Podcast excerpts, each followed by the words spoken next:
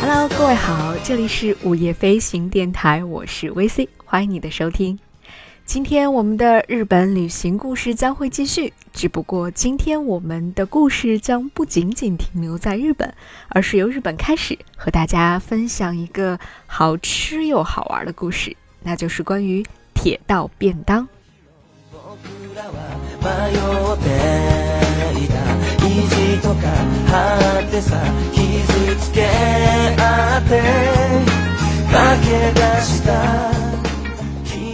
乘坐火车开始一段或长或短的旅行，相信已经成为了很多追求格调的旅行者们的首选。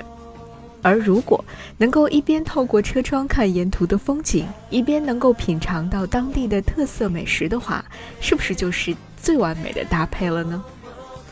也许此刻你的脑海里浮现出了东方列车 style 的豪华美味佳肴，但是今天 VC 在节目当中要特别安利给你的。却是别具韵味的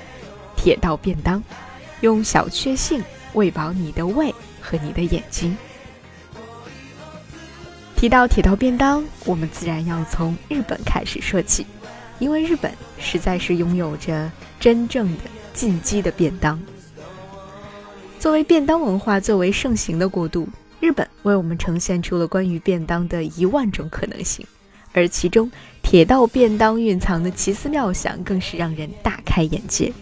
以至于在日本的每一趟旅行，我都会自动的选择乘坐火车，因为每一种火车便当都会为你开启一段味蕾的神奇旅程。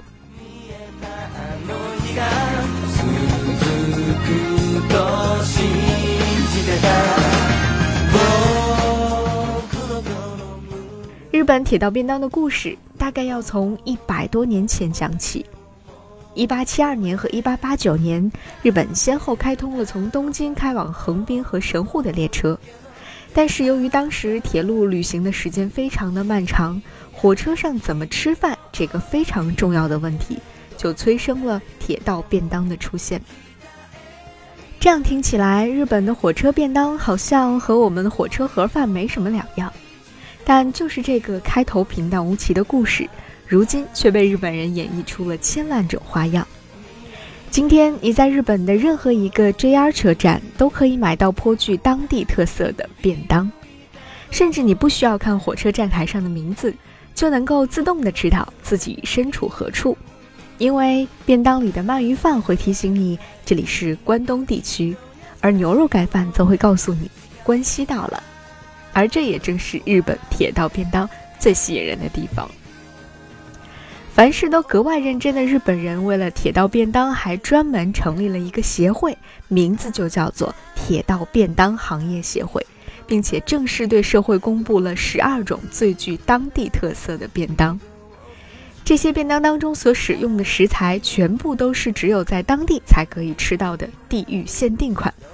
从北到南绝没有重样。比如在北海道的札幌站，你可以吃到这里特有的石手鲑鱼饭；而在北海道森站，你可以吃到著名的乌贼饭；在三重县的松坂站，你便可以吃到元祖精选牛肉便当等等等等。除此之外呢，他们还会不定期的推出一些经典珍藏款，和各类知名的品牌推出合作款，以及。可能会做一些以某些文学作品为主题的特别纪念款等等。比如有一款非常火爆的，需要抢购才能够吃到的章鱼便当，它就是1998年神户市淡路屋为了庆祝明石海峡大桥开通而特别推出的。起初这只是一个短时间推出的限定产品。但是后来，因为乘客的呼声太高了，所以他们就把它做成了经典款，并且呢，成为了铁道便当排行榜上久居前列的名物。在这个便当当中的章鱼都是从明石海峡打捞上来的，口感非常的好。而这种便当的外包装更是非常的新颖，它采用的是一种新颖的陶壶设计，而它的设计灵感则来源于当地独特的捕鱼章鱼的手法——销湖鱼。所以你看，日本的铁道便当之趣不仅在于食材的独特、新鲜、制作的精良，还在于它讨人喜爱的高颜值摆盘以及独具匠心的外包装设计。如果有机会的话，如果你到日本旅行，一定要坐一次日本的火车，然后一定要在铁道便当专卖店的便当屋记去逛一下。虽然在每一个火车站你只能够看到一部分铁道便当的品种。但是细数起来，每一个便当屋记忆当中，至少也有将近两百种可供选择的。事实上，如今的铁道便当已经不仅仅是人们在出行时的饮食选择了，朝九晚五的日常生活当中，我们也可以看到他们的身影。早在一九六六年的时候，曾经担任金王百货常务董事的井恒久次先生，就策划了第一届金王百货车站的便当大会。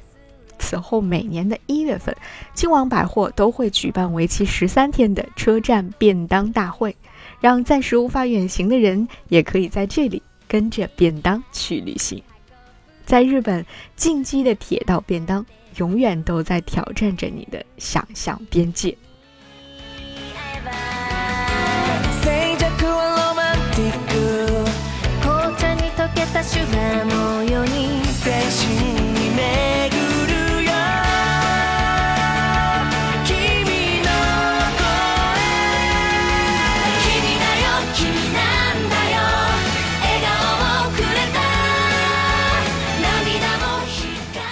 而说到铁道便当呢，我们就不得不提到另外一个旅行地，因为这里也以铁道便当而著名，那就是台湾。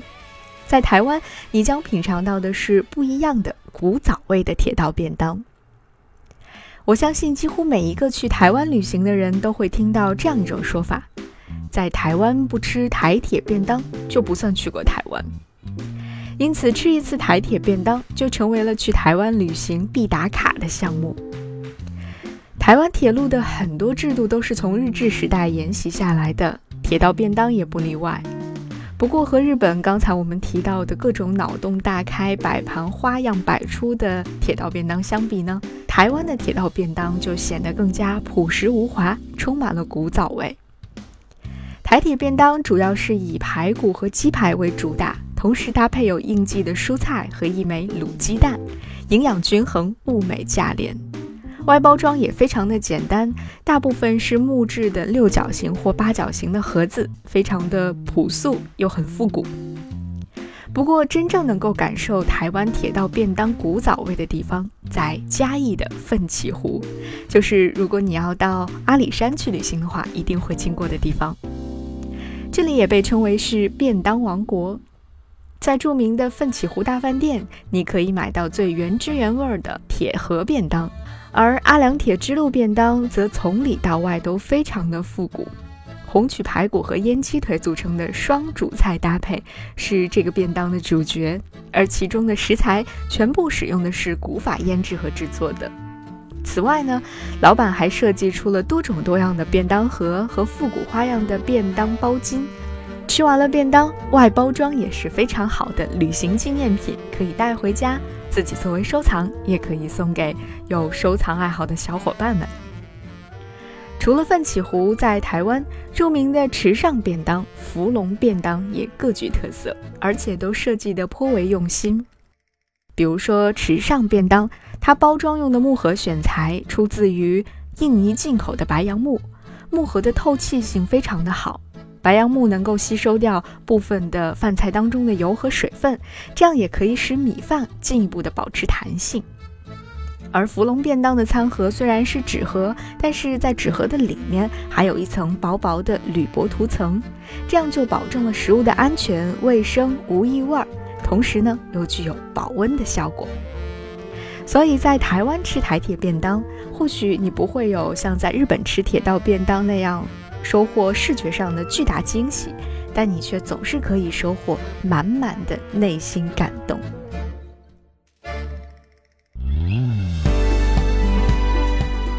随着铁路交通日新月异的发展，人们如今在火车上度过的时间越来越短，铁道便当也早已经不像当年那样属于必备品了。但是我们仍然要非常感谢铁道便当，感谢铁道便当的设计者和制作者们在今天的这份用心。他们让在火车上吃一份铁道便当成为了一种非常独特的旅行体验，历久弥新。当我们在行进的列车上打开一份份精心设计的便当餐盒，就像是揭开了地图上一个个带着饭菜清香的名帖一样。有人将铁道便当比作是一场味觉的填字游戏，因为它可以用食物让我们记住一场又一场的旅行，用味觉标记一个又一个的旅行地点。日后回忆起自己走过的路、看过的美景、闻过的香气，再加上同行的人，或许你的记忆已经没有那么完整了，或许你还需要拼凑，但是食物的味道总是亮点，它会提醒着我们曾经。我们一起吃遍万水千山。